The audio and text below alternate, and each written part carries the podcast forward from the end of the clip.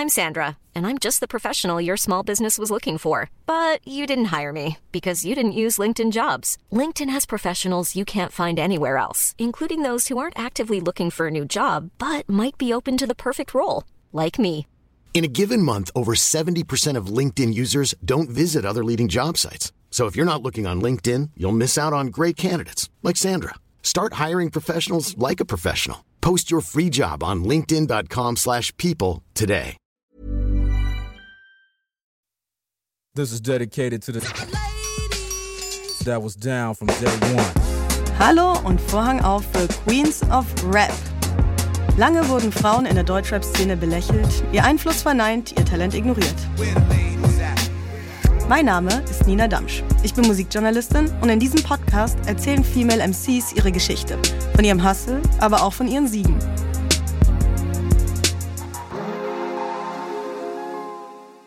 Typen sagen mir, ich sollte doch als Frau mal öfter lächeln. Doch sag mir, was passiert mit Frauen im Business, wenn sie nett sind? Werden sie gepusht oder hält man sie für schwach?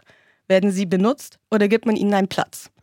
Bad Moms J, aka Jordi, aka erste deutsche Rapperin auf dem Vogue-Cover, aka MTV's German Act 2021 und 22, hat definitiv nicht darauf gewartet, dass ihr irgendwer einen Platz anbietet, den Staub vom Seidenkissen wischt und anschließend den Stuhl bequem näher an die Austernplatte heranrückt. Das Prädikat Selfmade wird häufig recht gedankenlos verteilt. Zum Beispiel als das Forbes-Magazin Kylie Jenner als erste Selfmade-Milliardärin unter 30 auszeichnete. Ach ja, in dem Magazin fand Bad Moms J in der 30 unter 30 Liste natürlich auch schon statt. Aber Jordi, im Gegensatz zu vielen anderen, hat es wirklich geschafft, sich am eigenen feuerroten Schopfe Baron Münchhausen-esk aus dem Sumpf zu ziehen und an die Spitze der Charts, der Karriereleiter und des Deutschraps zu manövrieren. Und das mit gerade mal fucking 20 Jahren. Mit 15 schrieb sie ihre ersten Bars, droppte ein Video davon auf Insta und ging viral. Einfach so. No tricks, no gimmicks. Es war die Zeit der Insta-Rapper, deren Namen gerne auf Erro endeten und die wahnsinnig schnell, wahnsinnig erfolgreich wurden und ebenso wahnsinnig schnell wieder verglühten. Bei Bad Moms war das anders. Langen Atem im Auge des Wirbelsturms zu beweisen, ist etwas, was so gut wie keiner der Hype-Rapperinnen dauerhaft schaffte. But Jordi did that. Mit 17 gründet sie ihr eigenes Label. Mit 18 der erste von vier Nummer 1 Hits. Und jetzt ist sie vermutlich nicht nur laut eigener Aussage Queen of Rap und nicht nur Queen of Frauenrap. Aber was vielleicht noch wichtiger ist als Fame, Geld und Fans, ist die persönliche Entwicklung und der Einfluss, den Bad Moms J in so kurzer Zeit und doch langer Zeit im Kontext des TikTok-Zeitalters hinlegen konnte. Denn being heard is one kind of power, being free is another. Ich habe es ja erwähnt, alles begann bei dir mit dem Instagram-Video. Ich weiß, Ja. du hast schon tausendmal drüber erzählt, aber der Vollständigkeit halber, und nicht jeder hat es ja auch schon gehört, ähm, frage ich dich natürlich trotzdem, wie war denn das damals, als du Posten gedrückt hattest und dieses Video rausging? Was ging da in dir vor? Tatsächlich nichts. Es war super neutral, weil ich hatte mir darüber keine Gedanken gemacht. Ich wollte nicht, äh, ich wollte nicht irgendwas erreichen. Ich wollte nicht äh, Musik machen. Ich wollte nicht irgendjemanden beeindrucken, sondern ich dachte einfach nur, ja, ich war einfach so selbstsicher. Ich dachte, okay, das ist cool. Ich poste das einfach, weil ich dachte, okay, ist irgendwie cool. Aber nicht, weil ich wollte, dass irgendjemand mich entdeckt und sagt, ja, du, du musst eigentlich Musik machen. Mhm. Ich glaube, das ist teilweise manchmal auch so ein Blessing von einer gewissen Jugendalter, weil man denkt nicht so nach, sondern ist so, Ja. uh, wie könnte das jetzt ankommen und soll ich dies machen, sondern man hat so einen intuitiven Umgang oft mit 100%. Sachen, weil man noch nicht so abgelenkt ist von Ja. Meinung XYZ. Ja. Voll. Wie bist du überhaupt mit Rap in Verbindung gekommen? Also ich meine, du hast ja, sagst du zumindest auf, ähm, korrigier mich welcher Song, aber du sagst ja, Bitch, ich höre kein Deutschrap. Hast du wirklich nie Deutschrap gehört oder wie kam das, dass du dir dachtest, irgendwie, das ist für mich, da bin ich zu Hause bei Rap? Ähm, klar, man hat immer so ein paar Deutschrap-Songs mitbekommen, aber ich war immer eher ähm, auf Ami-Rap. Ich habe immer nur Ami-Rap gehört und ähm, habe mich nie damit auseinandergesetzt, was so im deutschen Hip-Hop äh, los ist und wer da so ähm, krass erfolgreich ist und auf wen man so guckt. Aber ähm, ich dachte mir, ja, es ist halt die Sprache, die ich spreche. Aber ich habe es auch relativ schnell mit Englisch gemixt, weil das meine beiden Muttersprachen sind. Und ich dachte, wenn ich beides sprechen kann, kann ich auch beides rappen. Und ich habe mir ist nie aufgefallen eigentlich, dass wir gar keine Females so krass im Deutschrap haben, weil ich habe mich wirklich nicht damit beschäftigt. Mhm. Und erst als ich so richtig da reingerutscht bin und man sich ja mehr oder weniger dann damit beschäftigen muss, ist mir erst aufgefallen, ach so, das geht ja eigentlich ab und das ist eigentlich der und der, weil wir, mich haben so viele Leute angeschrieben und ich habe das Leuten immer geschickt, die Ahnung davon hatten und die waren immer so, ey, weißt du eigentlich, wer dir da geschrieben hat? Das ist richtig krass und ich war so, ich habe keine Ahnung, wer das ist. Voll geil. Aber kannst du dich an so einen Moment erinnern, wo du dir gedacht hattest, hey, ich sollte das machen? Ich glaube, das ist meins. Das kann ich. Mm, Ich glaube, als ich so rückblickend beobachtet hatte, dass ich mich noch nie so frei gefühlt habe, wie wenn ich Musik mache. Du hörst doch extrem viel Musik, ne? Ja, Schon immer. Ja. Hm. Ja, dann ist es halt einfach so Teil von einem, ob man es vielleicht schon weiß oder auch nicht. Oder Ja. nicht? Nein, ich bin eher einfach so gelaufen und irgendwann ist mir aufgefallen, dass ich mich sehr comfortable dabei fühle, diesen Weg zu gehen. Mhm. Du hast auch in einem Interview, ich glaube, das war für äh, im Zuge von Red Bull Soundclash, Mhm. den du gemacht hast, hast du auch mal erzählt, ähm, ich wusste, ich habe die Attitude, äh, ich kann acten, ich kann auch rappen, aber ich wusste nicht, dass ich auch Texte schreiben kann. Da habe ich mich gefragt, wie hast du dein Selbstbewusstsein als Rapperin so gefunden? Oder war das von Anfang an da? Warst du dir schon Anfang an klar so ganz sicher bewusst darüber, was du kannst und was nicht? Oder ist es auch etwas, was so in den Jahren sich verändert hat mit dir, so dein Selbstverständnis als Rapperin? Es entwickelt sich immer noch über die Jahre. Es war, also ich habe so eine Grundselbstsicherheit einfach, aber es gibt halt paar Dinge, wo ich mich ein bisschen dazu zwinge, zu wissen, dass ich es kann. Aber es ist nicht wirklich tief verankert. Aber ich habe ja auch viel Zuspruch von draußen bekommen oder kriege ihn immer noch, ähm, wo man halt irgendwann merkt, okay, wenn so eine riesen Menschenmasse zu deinen Konzerten kommt, kannst du nicht wack sein. Es, es macht keinen Sinn. Aber ähm, ich bin auch viel mit meinem Team gewachsen, als ich die alle kennengelernt habe. Ähm, weil die haben so zehn Jahre Erfahrung. Und wenn du mit solchen Leuten halt umgeben bist und mit denen arbeitest, wächst halt deine Confidence auch ganz krass, weil die dir nochmal ganz andere Blickwinkel zeigen.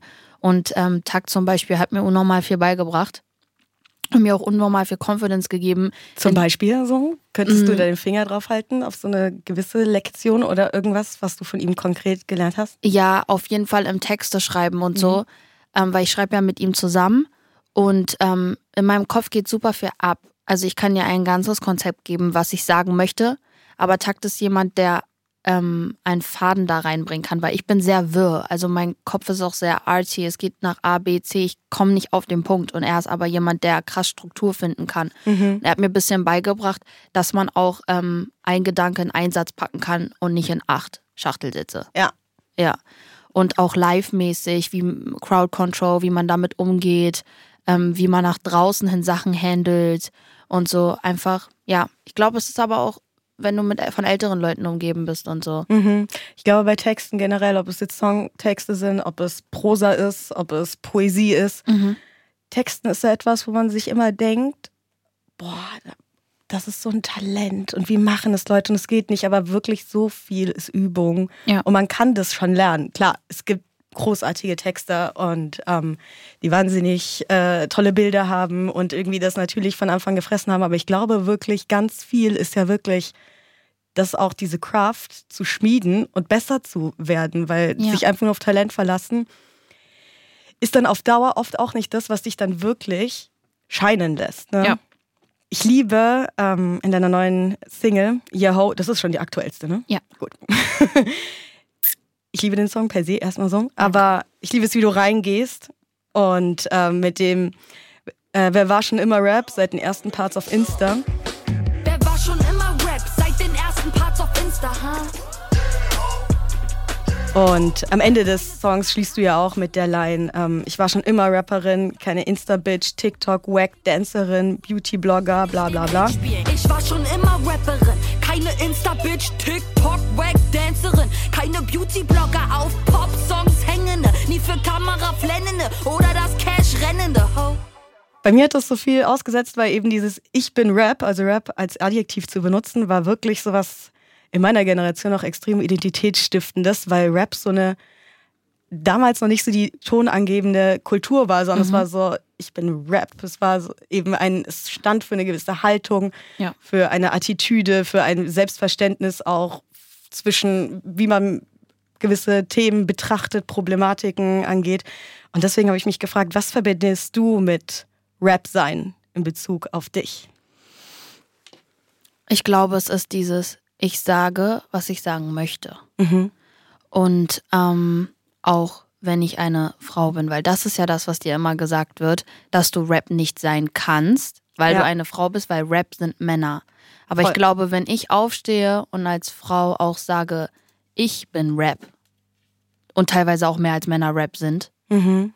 ist das eine Riesenaussage. Und ich glaube, für mich bedeutet das einfach, dass ich ich bin. Ja. Voll. Dass ich mich verkörper. Ich finde sogar, wenn man eigentlich drüber nachdenkt, ist es ähm, eigentlich gerade als Frau, finde ich, ein totales Identifikationsding, weil der Kampf um Anerkennung ist ein klassisches Hip-Hop-Thema.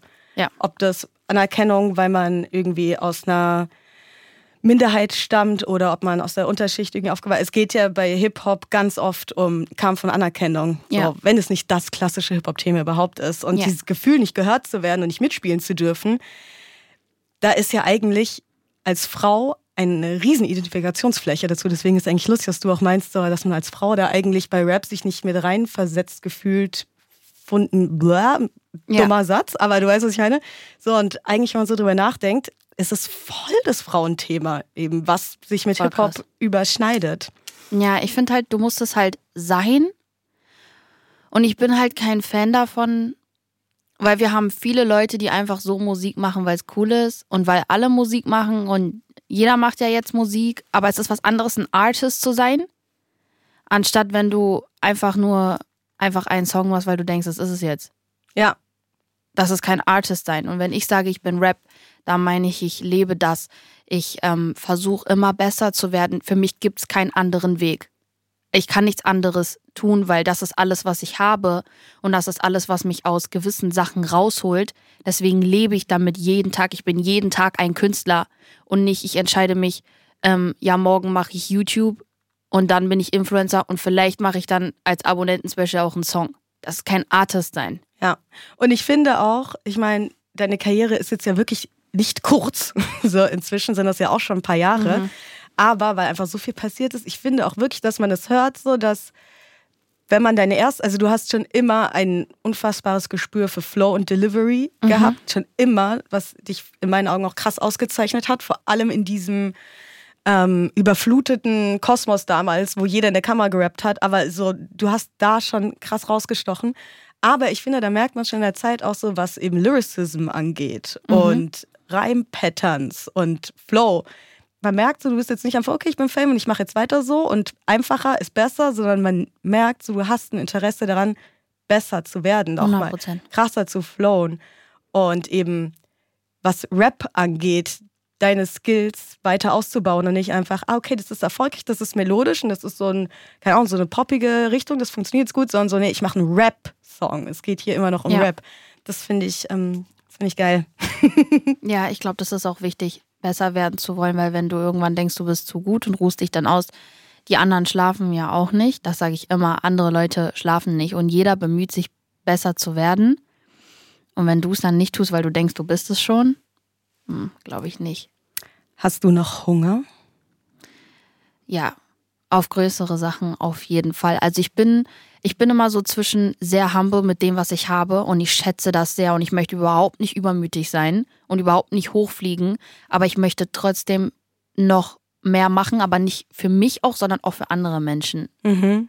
Voll, weil ich meine, das ist ja auch so ein geflügeltes Wort im Hip-Hop, Hunger haben und hungry bleiben und man merkt mhm. es oft ziemlich schnell, wenn Leute sehr erfolgreich waren so ja. und man wird bequem. Du hörst es einfach. Ja. Weil es ja auch logisch ist. So, wenn ja. du halt dann so wahnsinnig gutes Feedback bekommen hast, Geld, Fame, alles, natürlich hast du dann vielleicht nicht mehr denselben Antrieb wie am Anfang. Deswegen interessiert ja. mich das vor allem bei jemandem wie dir, wie man sich das bewahrt. Aber es ist einfach das Streben nach besser werden, Neues schaffen. Nach immer mehr zeigen, einfach. Und auch beweisen einem selber, dass man mehr kann, aber auch anderen Leuten. Mhm.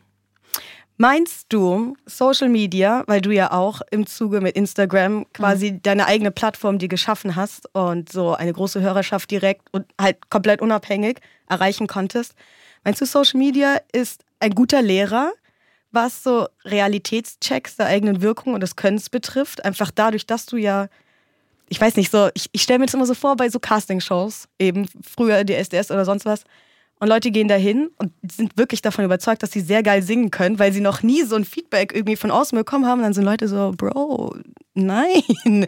Meinst du dann Social Media, ist das, ist das ein positiver Effekt auch davon, dass du so direkt checken kannst, so, hey, wie kommt das an? Bin ich tatsächlich krass oder nicht? Mm, ich glaube mal so, mal so. Weil auf der einen Seite werden viele Sachen auch gehypt im Internet, wo ich so bin, aber habt ihr das gerade gehört? Weil ich habe es ja auch gehört. Ja. Und das kann ja nicht echt sein, was gerade passiert, dass Leute sagen, es ist gut. Ja. Aber es ist ja irgendwo Meinungssache. Aber zum Beispiel, es ist halt eine gute Plattform einfach, um viele Leute zu erreichen und viele Leute können ihre Meinung sagen und irgendwo ist es gut. Aber zum Beispiel, ich habe erst gecheckt, dass ich ja wirklich gut bin, als ich mein erstes Konzert gespielt habe auf meiner mhm. ersten Tour und ich gesehen habe, wie viele Leute da sind. Leute in echt sehen, Leute auf der Straße treffen, die dir sagen, ey, du machst das oder du löst das in mir aus. Das ist, wo ich gecheckt habe in der Realität, ey, du machst wirklich mit den Leuten was und nicht, wenn jemand Herzchen Augen kommentiert. Mhm. Ich glaube, es ist mal so, mal so, wie man es halt aufnimmt. Aber ich finde auch, viele Leute haben eine falsche Confidence für falsche Dinge, so, weil viele Leute werden auch gehypt, wie gesagt, im Internet. Und ich denke mir halt, aber das ist es doch gar nicht, was da passiert. Mhm. Wie hast du das an. damals wahrgenommen, als es dann, ich meine, du hattest ja schon so ein gewisses Following, glaube ich. Ja.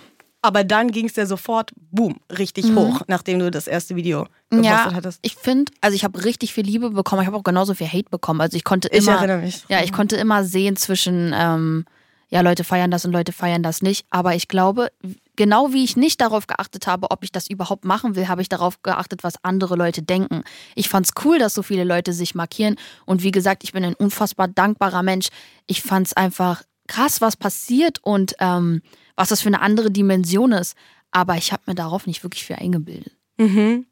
Es hat halt alles so Vor- und Nachteile. Welche Chancen birgt so generell die Digitalisierung quasi des Rap-Kosmos? Ja, deine Musik ist halt für jeden zugänglich. Jeder kann raufgehen. Ich finde, TikTok ist auch voll krass. Da finde ich, da hast du unfassbar doll Reichweite. Irgendjemand sieht's immer. Und wenn du einmal viral gegangen bist, dann gehst du im, also gefühlt immer viral und es sehen immer andere Menschen.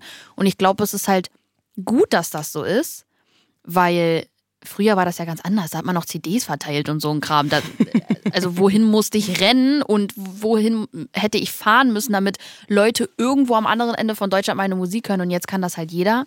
Ich glaube, es ist eine Chance halt, ja, für Leute gesehen zu werden. Ja, ich dachte auch, ähm, ist vielleicht auch ein Hot Take, ähm, aber mhm. vielleicht profitieren Frauen sogar am meisten davon, dass es quasi independent besser funktioniert, weil mhm. früher war das ja wirklich, also ohne Connections und sowas ging es nicht. Und Frauen sind halt einfach schlechter vernetzt oft als Männer, was strukturelle Gründe hat. Ja. Und dass deswegen dieses so, hey, ich kann das einfach komplett alleine regeln, ohne jetzt auch zu wissen, ich muss mich zu diesem Raum begeben, wo irgendwie sechs Typen stehen, die ich nicht kenne und die mich jetzt bewerten und irgendwie darüber entscheiden können, ob sie mich jetzt pushen wollen bei diesem Label oder nicht, dass vielleicht sogar Frauen am meisten profitieren von diesem ja, irgendwie der Demokratisierung von gewissen Räumen, dadurch, dass du es selber einfach an deinem fucking Handy machen kannst. Ja, ich finde es auch toll zu beobachten, was, ähm, wohin es Frauen damit gebracht haben und was es ihnen so für eine Confidence gegeben hat, dass sie sich auch nicht so unterordnen, weil ich, ich glaube, jede Frau wächst an irgendeinem Punkt mit diesem Gedanken auf, so vor Männern hat man Respekt und, und das Größte, was du schaffen kannst, ist, wenn Männer dich toll finden. Mhm. Ich kenne ganz viele Leute, die denken so, ähm, das Wichtigste ist, Männer zu gefallen und dass sie dich toll finden, weil dann hast du alles geschafft. Und jetzt, also mich juckt das ja sowieso nicht, die Bohne, was du denkst und ob du mich krass findest oder nicht. Aber ich glaube, vor ein paar Jahren ich bin jetzt auch nicht so alt, aber wäre ich glaube noch in einen, in einen Raum gekommen und wäre eher so ruhig und hätte mich untergeordnet, weil ich dachte, okay, mäßig, lass das mal die Männer klären, weil mhm. man halt mhm. so aufwächst. Aber jetzt ist so, ich mache mir gar keine Gedanken, step in den Raum und da sind sechs Männer, die tausend Jahre älter sind als ich und die sich einkacken vor mir. Yes. Und auf den Boden gucken und yes. bloß nichts falsch machen. Und ich bin so, Paradox eigentlich. Geil. Ja. Aber meinst du, es birgt auch gewisse Fallen, weil einfach auch Frauen im Internet weniger Schutzraum erfahren als jetzt Männer, was eben Anfeindungen, Ja. Kommentare, sonst was angeht? Klar. Also, ähm, du darfst im Internet ja nicht atmen als Frau. Also du darfst ja Mhm. nichts tun. Ähm, egal was du zeigst, du möchtest ja eh immer nur anderen Leuten gefallen. Es ist ja egal, was du machst, es wird ja immer anders kritisiert. Mir fällt es halt immer krass auf, wenn ich für Lines oder für Sachen kritisiert wäre, die Männer die ganze Zeit rappen, aber da ist es so cool und bei mir wird so alles auf die Goldwaage gelegt, weil ich darf das ja nicht sagen, weil ich habe ja den Einfluss und den und den und den, wo ich mir denke, hm, okay, ich glaube, du fängst an der falschen Stelle an, Leute zu kritisieren. Ähm, viele fallen. Fällt dir da eine genaue Line ein, wo, das, wo, wo du dich erinnert, erinnern kannst, wo du dachtest so, hä, was ist jetzt bitte da das große Problem? Ich glaube, bei Hahaha gibt es ja diese Line, ähm, Cause I don't want no short dick man. Ah ja, mhm. Warum ich mit keinem Rapper bang? Cause I don't want no short dick man. Und alle sind, also so, vor allen Dingen Männer sind ausgerastet und waren so, ihr wollt nicht, dass wir das machen und du machst das. Ich so, aber genau deswegen habe ich es ja gesagt, weil es geht immer, äh, du musst unfassbar toll sein, du musst einen großen Arsch haben, aber einen dünnen Bauch.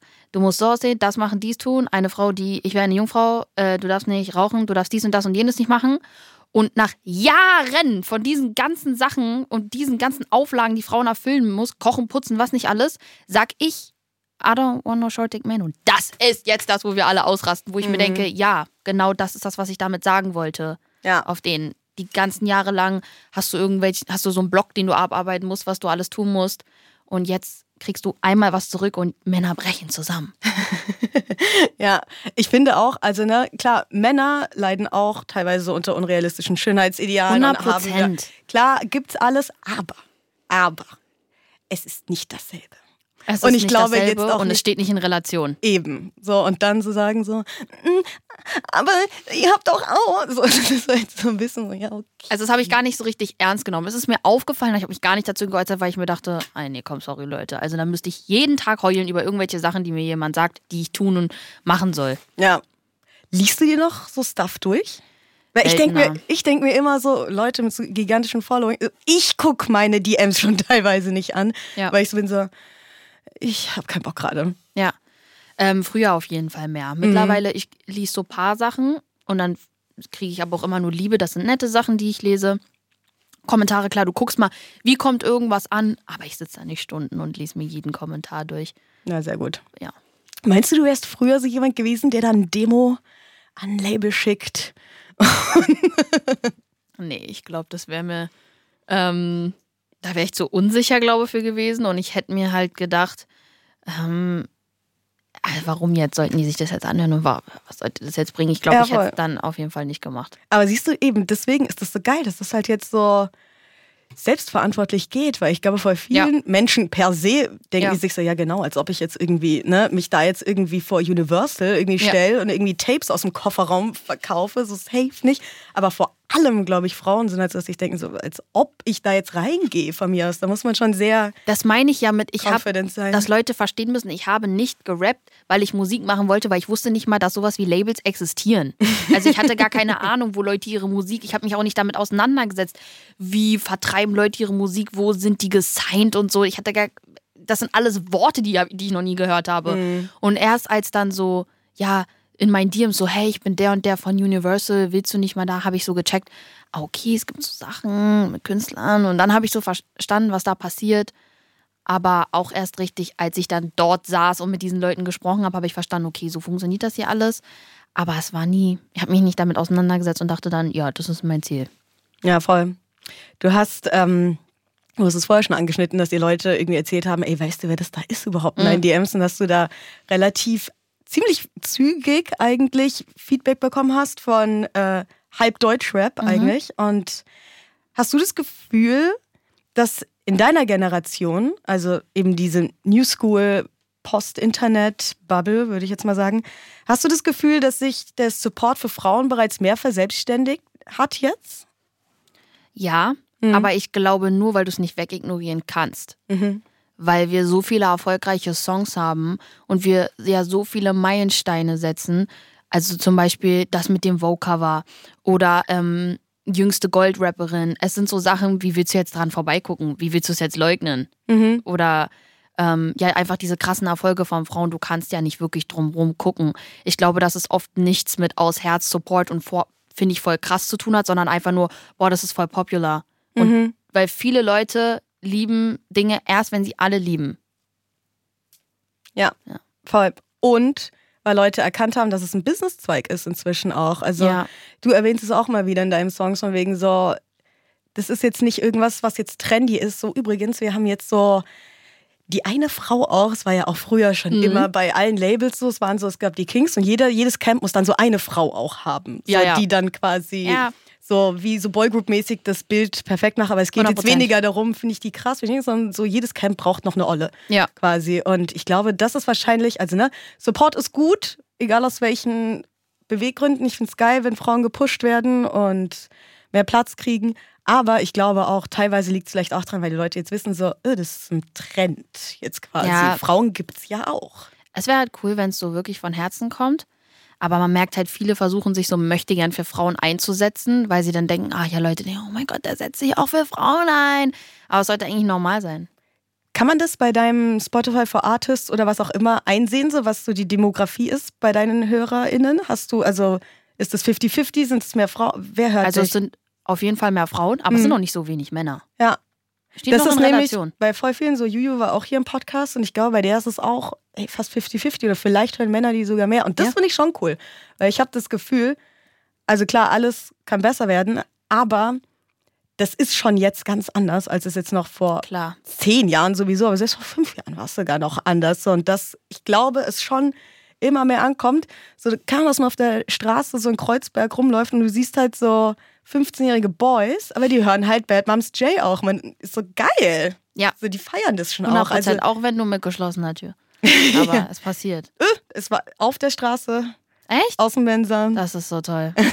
Das ist richtig toll. Und das ist schon, also ich finde schon die Sichtbarkeit und als ob das jetzt ist, ist es Trend oder es ist, weil, was weiß ich, jemand ein Kasi-Feature hat und so Ja. bin ich auf dich gekommen, whatever. Aber Fakt ist ja schon, dass es irgendwie doch dazu führt, dass jetzt auch nicht nur Frauen weibliche Rapperinnen hören, sondern Typen halt auch. Finde ich geil. ja, 100 Prozent. Ähm, du stehst ja als Rapperin für sehr viele Themen von LGBTQ Aktivismus, Hustler-Mentalität, Body Positivity, Sex Positivity. Ne, you name it. Du hast ja eigentlich, du deckst alles ab. Und ähm, ich würde gerne ähm, über Letzteres äh, gerne mit dir sprechen. Ja. Über Pussy Rap. Lieben wir. Ja. Und ähm, ich habe letztens so ein Video-Essay gesehen, der hieß ähm, Hypersexuality and the Perfect Pussy Complex. Und da war so ein Gedanke, den ich ganz interessant fand, über den ich so noch nicht nachgedacht hatte. Das ist ein bisschen ein längeres Zitat, aber ich wollte mal hören, so was du dazu äh, denkst. Weibliche Sexualität erfährt eine Renaissance dank Rapperinnen wie Nicki Minaj, Cardi B und Megan Thee Stallion. Plötzlich wird uns erzählt, dass das Organ zwischen unseren Beinen Macht hält, etwas Magisches ist, politischen Wandel vorantreiben und tatsächlich Dinge verändern kann. Sex ist nicht mehr mit Passivität verbunden. Frauen geben jetzt. Goodbye, shame-riddled vagina, hello, wet ass pussy. Feminism went from I am not a piece of meat to I am the best piece of meat. Haben wir damit männliche Objektifizierung wirklich überwunden? Oder wenn Überleben und Erfolg von unserer Rolle als Objekt abhängen, ob das jetzt selbst gewählt ist oder nicht, wie viel Macht gibt sie einem am Ende des Tages wirklich?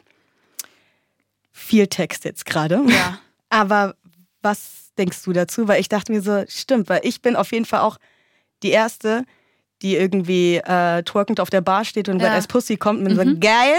Ja. Aber es stimmt schon auch. Ist die Veränderung zu I'm not a piece of meat to I'm the best piece of meat wirklich so nice? Was denken wir dazu? Also, dass Männer dich als Objekt sehen, ich glaube nicht, dass es damit überwunden wurde. Ich glaube eher, dass dadurch Männer das dann noch mehr rechtfertigen, dich irgendwie zu benennen mit irgendwelchen Sachen oder die irgendwie zu nahe zu kommen, weil sie sagen, ja, wenn du so confident damit bist, warum kann. Verstehst du, was ich meine?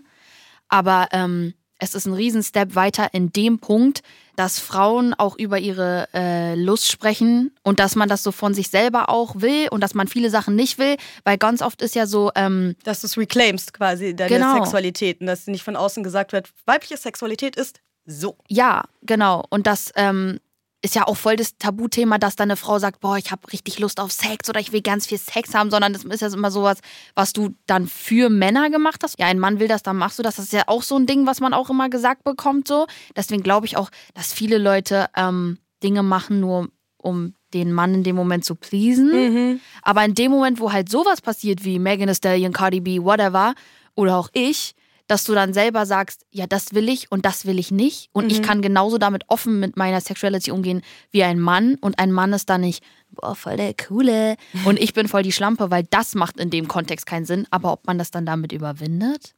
I don't know. Ich finde auch, Feminismus muss auch nicht immer Lösungsansätze bürgen und manchmal ist es halt auch einfach, hey, eventuell catert man einen männlichen Blick auch, wenn man Ja. eine gewisse Sexualität frontet, selbst wenn es selbstgewählt ist, aber es macht halt auch Spaß und ich finde auch, es Ja. muss ja nicht alles immer ein revolutionärer Akt sein, was man als Nein, gar Frau tut. Und Wet as Pussy poppen kann halt auch geil sein. Ja, eventuell pleast man damit den Male Gaze in irgendeiner Art und Weise Mhm. schon, weil es ist ja trotzdem irgendwas, was Typen hot finden können, per Ja. se. Aber, mein Gott, Ja, es macht also- halt auch Spaß. Ich glaube, man muss sich halt da voll krass darauf konzentrieren, dass man das für sich macht. Mhm. Weil, ja, du hast schon recht, am Ende gucken die halt. Aber ich finde Auch so. auch, also wenn man zum Beispiel so, ich bin sehr sprachfokussiert und alleine so teilweise, dass Frauen eigene Wörter benutzen, wie eben, was ich, Clit, Pussy, ne, Ja. was so gewaltvolle Ja. Worte eigentlich sind, die Männer gegen Frauen benutzen, fühlt sich schon irgendwie, wenn man es selber als Frau hört, dass es eine Frau sagt, irgendwie schon ermächtigend an. Denkt sich so, geil, es ist nicht irgendein Schimpfwort, es ist nicht. Und in dem Fall ist es, selber. ist es Mhm. halt schon ein revolutionärer Akt teilweise auch. Ich habe das ganz oft, ich weiß nicht, ob du das kennst, aber ganz oft, wenn du so, ähm, so voll krass dich schminkst und dich so anziehst und so, ganz oft kommt, oh mein Gott, für wen siehst du denn so aus? Hä? Wie für wen? Und das habe ich ganz oft mitbekommen, dass dann auch ganz oft unter Videos, Bildern, Kommentaren und so ähm, auch immer dieses, ja, sie wollte nur ihre Haare zeigen. Oder sie wollte nur das zeigen. Oder so, wenn die irgendwie Ausschnitt anhat. Ja, ich habe, sie wollte nur ihre Augenfarbe zeigen und so. Wo ich mir denke, aber vielleicht wollte sie es einfach zeigen, weil sie zeigen will. Weil ich sag auf meiner Seite auch immer, ich so, ey, ich mach das hier für Frauen. Ja. Auch wenn das in dem Moment auch manchmal nur ein Joke ist oder so. Oder manchmal um zu provozieren. Aber ganz oft sage ich so, auf den ich, ich habe hier, ich habe noch nie etwas für Männer getan. Sondern wenn ich toll aussehe oder wenn ich meinen Arsch zeigen will oder wenn ich irgendwas zeigen will, dann mache ich das, weil ich das zeigen will. Und ich mag das halt gar nicht, wenn so dieses, du schminkst dich für Männer und du machst das für Männer. Aber, aber wer bist du denn? Ich weiß, ich kann mich noch genau erinnern, ey, das ist Jahre her. Aber da hatte ich auch mal so ein Essay gelesen von irgendeiner Frau, die meinte eben, sich schminken wir unfeministisch und die Zeit quasi die Frauen verschwenden mit Schminken und Make-up, sollte man ja eigentlich besser investieren in, was weiß ich, ein Buch lesen oder ihren Essay lesen, sowas. Ich weiß noch, wie ich, richtig, wie ich richtig wütend wurde, dachte mir so, was erzählst du mir Also man kann ja gerade? jetzt nicht einem alles wegnehmen, nur weil Männer halt auch existieren. Period. Ja, und vor allem geht es im Feminismus nicht darum, dass Frauen die Wahl haben, Genau. egal welche Wahl das ist, dass du halt nicht, dass es nicht heißt, du darfst nicht jenes oder solches, sondern Ja. dass du entscheiden kannst. Weil es wäre ja wenn du die Moment- Hausfrau zu Hause am Herd sein willst, so, ey, wenn das Mach. dein Ding ist und du da Ja. Bock drauf hast, niemand dich zwingt, Ja. sondern das deine Entscheidung ist, go. Aber in dem Moment, wo ich mich nicht schminke, wo ich mich schminken will, nur damit Männer nicht denken, ich schminke mich für sie, schränke ich mich ja wieder ein. Es macht ja keinen Sinn.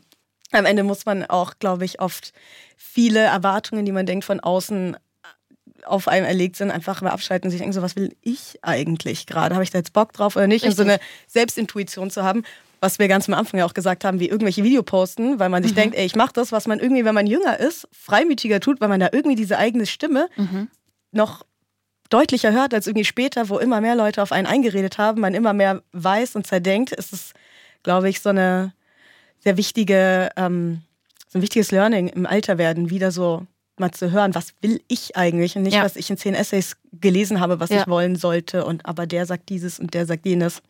Ich glaube auch, was man voll oft, ich weiß nicht, ob das jetzt off Topic ist, aber was man voll oft sich merken sollte, ist, ähm, wenn man so ein gewisses Wissen über ein Thema hat, denkt man ganz oft, andere wissen das auch. Aber Ja. ganz viele wissen einfach überhaupt nicht. Und dann macht man ganz viele Sachen nicht, weil man denkt, ja, und wenn ich das mache, dann zeigt es dem das, der denkt dann das, weil es impliziert ja das, aber die Leute denken gar nicht so weit. Du weißt es einfach nur, weil du es weißt. Äh, Ja. voll. Man setzt oft einen ganz anderen Wissensstand voraus 100%. über einen selbst, weil man selbst sich ja natürlich kennt. Ja, und viele Leute sind hohl. True. Aber das fand ich auch äh, im Zusammenhang mit der Frage davor und dem Perfect Pussy Komplex und inwiefern man da manövriert. Ähm, ja, noch ein Zitat aus dem Essay. Ja. Äh, ja, wir haben die Geschichte umgeschrieben. Wir sind jetzt die sexuellen Subjekte und nicht mehr die Objekte. Aber was verändern Männer genau in ihrem Verhalten, an ihrer Haltung? Wenn wir den Pussy-Komplex als Befreiung und Zurückeroberung von Macht deklarieren, müssen wir uns auch fragen, was verlangen wir dabei überhaupt von Männern? Was verändern Männer genau in ihrem Verhalten? Das fand ich so, das ist so, ja, genau das ist es eigentlich auch, dass man so drüber nachdenkt, ah, aber wie könnte es ankommen? So, es ist ja eigentlich nicht unbedingt der ähm, springende Punkt, inwie, inwiefern wir jetzt genau überdenken, wie wir die Wet Ass Pussy am besten shaken können, ohne dass jetzt irgendwie äh, die, der Male Gaze betrachtet wird, sondern so, inwiefern können Männer daran arbeiten, Frauen so zu sehen und es nicht sexualisierend selber wahrzunehmen oder sich zu denken, das ist eine Schlampe. Ja, ich glaube, wenn man einfach in den Austausch geht und den Leuten zuhört, weil nur weil ich das eine mache, heißt es ja nicht, dass ich dich jetzt unbedingt haben möchte. Deswegen äh, finde ich es ja so wichtig, immer, ähm, und das ist auch so ein Riesenthema, immer auf dieses Ja, Nein, will ich, will ich nicht zu hören. Ja. Weil ähm, ich kann auf der einen Seite ähm, meine Ass shaken und mich ausziehen und so, aber wenn du mich anfassen willst, kann ich das alles trotzdem nicht wollen. Ja, voll. Ja. Was verlangt denn Bad Moms J 2023 von Männern? Bei mir ist ganz oft im Kopf immer dieses Selbstreflektieren und sich Gedanken machen, wie wirke ich, wie wirkt das, was ich sage, ist das, was ich sage, total ignorant und auch so, ähm, sei einfach, wer du bist. Ich mag dieses, ich mag es nicht, wenn man so einen aufmacht. Ich bin so cool und jeder riecht so von 5000 Metern, du bist so nicht cool einfach. Was Das- okay ist. Ja, Nicht alle müssen cool das sein. Ist, ey, es ist so okay, nicht cool zu sein, aber ich mag es lieber, wenn ich merke, mein Gegenüber ist der, der er ist. Und nicht, du machst irgendwas, um mich zu beeindrucken, weil du bist ja so männlich. Das finde ich ganz schlimm abtören. Und auch wenn es halt bedeutet, so, ähm, dass deiner Meinung nach du dann zu feminin bist, weil ganz viele Männer haben ja auch ein Problem mit Wein und bla und so. Aber sowas nervt mich dann immer, wenn ich merke, jemand ist so richtig krampfig, weil er so unbedingt ein Mann sein will. Können wir damit aufhören? Danke. Ähm, obwohl deine Karriere ja eigentlich noch recht jung Ja. ist. Also, ne, was jetzt ja eigentlich auch nicht stimmt. Du bist jetzt auch inzwischen seit vier, fünf Jahren im Game. Korrigier mich. Ist es gar nicht? Ey, ich glaube so, ja. Mathe, not my ja, thing. auch bei mir okay, gar nicht. Danke. Trotzdem klingen ja schon viele Rapperinnen, Zitat, wie deine Kinder. wie bewertest du deinen Impact in Deutschrap, wie er heute ist? Glaube, er ist schon groß. ich bin halt auch wieder, ist auch wieder so sehr humble, nicht darauf so eingebildet. Das ist bei mir immer so. Aber Ding. Jordan, du bist Rapperin, du musst angeben. Ja, stimmt. Es gehört sich so. Ich bin halt wirklich immer zwischen diesem richtig toll, was ich erreicht habe und es freut mich zu sehen, dass jetzt so viele die Chance haben und okay, aber das ist ja genau ich. mhm. Und ich finde, inspirieren, kopieren, zwei Sachen. Du kannst dich ja von mir inspirieren lassen und ich finde es richtig toll, wenn ich dich dazu, dazu inspiriere zu denken, boah, das kann ich auch schaffen. Aber schaff's auf deinem Weg. Und nicht, boah, das, was Jordan macht, finde ich so toll. Ich nehme das jetzt und mache es genauso und denke, ich erreiche dasselbe. You can never be me. Mhm. Das, das wird nicht passieren. So, du kannst nicht alles wie jemand anderes machen und denken, es kommt aufs selbe hinaus. Das hat viel zu tun mit Ausstrahlung, Aura, wer jemand ist und auch was für einen bestimmt ist. Wir können nicht alle denselben Weg gehen, das funktioniert nicht. Aber wenn ich sehe, du bist richtig glücklich in dem, was du tust und du drückst dich selber aus und ich höre dich und denke mir, boah, das habe ich noch nie gehört, richtig toll, was du für Worte benutzt, wie du dich ausdrückst und nicht, äh, ich mache die Augen zu, höre deinen Song und denke mir, ist ja meiner. Mhm. Ist was anderes. Ja, voll.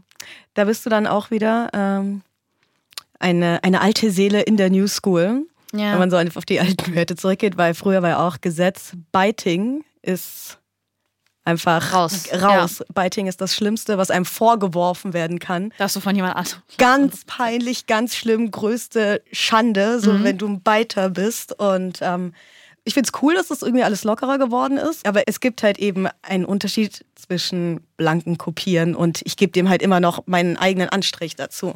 Man muss halt, man kann sich da voll krass verrennen, weil ich kenne auch Leute, die haben, da sind wir wieder bei falscher Confidence, die denken so sehr, dass dieser Shit sind, dass sie wirklich so paranoid sind, dass sie denken, jeder macht ihnen nach und auch bei so ganz komischen Dingen. Weißt du, was ich meine? Ja, ja. Dann geht's so, ich habe auch Eyeliner. Andere tragen auch Eyeliner. Ihr seid so Copycats. So. Du musst wirklich reflektieren und dann auch gucken, wie du damit umgehst, weil ich glaube, es ist so eine ganz dünne Linie zwischen Meinung und du bist verbittert. Weil ich könnte mich Ja. jetzt jeden Tag ins Internet sitzen und jeden Tag sagen, das ist kopiert, das ist kopiert. Oh mein Gott, alle machen mir nach. Das ist unfassbar unsympathisch und macht dich auch nicht zum besseren Menschen. Deswegen bin ich immer zwischen richtig toll, finde ich toll, ähm, ist zwar kopiert, aber okay, weil du kannst halt ganz schnell dann so deswegen voll irre werden, weißt du? Und auf der Ja. anderen Seite muss man sich dann denken, aber wer bin ich? Weil ich habe auch meine Inspiration von anderen. Ich bin nicht der Blueprint oder so, aber ich finde in Deutschland, Du bist der Red Print. ja, ich finde in Deutschland kann ich dann doch schon mal schon meinen Finger drauf packen und sagen, so Leute, und jetzt mal Real Talk. Das ist kopiert einfach. Ja. Was steht denn sonst noch in den Sternen dann für dich in diesem Game? Boah, ich sehe mich ganz oben. Auch wenn Yes. Leute immer sagen, ich bin da oben schon, aber ich, da gibt es noch viel mehr. Ich glaube, ich kann noch richtig viel bewegen. Und auch so Longevity, habe ich das Gefühl, ist dir auch immer, das hat man relativ früh gemerkt, so Ja. es ist nicht so, ich der nächste Hype und ich reite die Welle und geil, sondern dass du wirklich so ein bisschen immer Ja. längerfristig Und eigentlich wir denkst. achten da so, so krass drauf, dass es nicht Sellout ist, dass es nicht so aussieht, wie man nimmt einfach alles mit und man macht alles. Und es gibt ganz viele Sachen, die ich nicht gemacht habe, weil ich mich auf diesen Punkt hinarbeiten will und weil ich nicht, ähm, ja, dieses äh, von äh, einem Rap-Video zu dann größte Halle spielen und größte Halle ausverkaufen und dann aber es geht ja so viel verloren. Du hast nicht das Gefühl, du bist einen Weg gelaufen. Ich habe erst vor 500 Leuten gespielt, dann vor 1000, dann vor 1500, Ja. bis du irgendwann da angekommen bist. Und ich will halt genau diesen Weg gehen. Und auch wenn es bedeutet, ich habe eine riesen Chance vielleicht und sch- schieb sie aber noch nach hinten, weil ich eher wirklich diesen Hustle-Weg gehen will, damit ich wirklich fühle, ich habe mir das aufgebaut, dann ist es halt so. Aber wir versuchen, auch ich, mein Management, versuchen das wirklich so aufzubauen, dass ähm, ja, dass man einfach sieht, da zieht sich ein roter Faden durch und man macht nicht einfach alles. Letzte Frage. Mhm. Dieses Jahr Kollabo-Album mit Tiger. Nein. und es ist, boah, du bist nicht die Einzige, die fragt, ne? So viele haben es so krass ernst genommen. Es war einfach cool, es hat sich einfach einfach cool. Das ist Manifestieren einfach. Ja. Weißt du, wie viele Sachen ich in Songs gesagt habe, die danach passiert sind? Ich habe übers Vogue-Cover gerappt. Da ist es noch nicht passiert. Ach, klingt ein bisschen kleinlich, doch der Unterschied ist groß. Man sagt nicht Batmans in, sondern Batmans auf der Vogue. Ich habe in meinen Musikvideos auf so Vogue-Magazine, haben wir das so gefaked und mein Gesicht drauf geprintet und es ist dann passiert. Ähm, in Yeho sage ich ja, äh, fick euch mit der Linken, während die Rechte gerade das Forbes hält. Heißt, ich fick euch mit der Linken, während die Rechte grad das Forbes hält. Der Song ist so alt, da war das mit der Forbes noch nicht. Das ist Ah. auch wieder manifestiert. Es ist so krass. Ich rap immer Sachen und dann kommen sie. Du bist eine Hexe. Im besten Sinne des Wortes. Hexen waren ja früher auch einfach nur So ein Ähm, schlimmes Ding, ne? gebildete, ähm, unabhängige Frauen, die einfach Genau. mehr Plan hatten als andere. Ich freue mich, dass du da warst. Ich bin sehr gespannt, was mich passiert. sehr gefreut, fand sehr toll. Dankeschön. Das war Queens of Rap. Konzeption Nina Damsch. Redaktion und Produktion Britta Rotsch und Jenny Heschel. Grafik und Intromusik Konstantin Gramalla. Aufnahme, Schnitt und Sounddesign Michael Viol von We Are Producers. Das ist eine Produktion von Argon Podcast.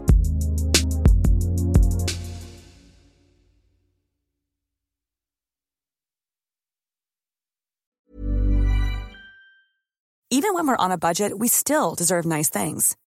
Quince is a place to scoop up stunning high-end goods for 50 to 80% less than similar brands. They have buttery soft cashmere sweaters starting at $50, luxurious Italian leather bags, and so much more. Plus, Quince only works with factories that use safe, ethical, and responsible manufacturing. Get the high-end goods you'll love without the high price tag with Quince. Go to quince.com slash style for free shipping and 365-day returns.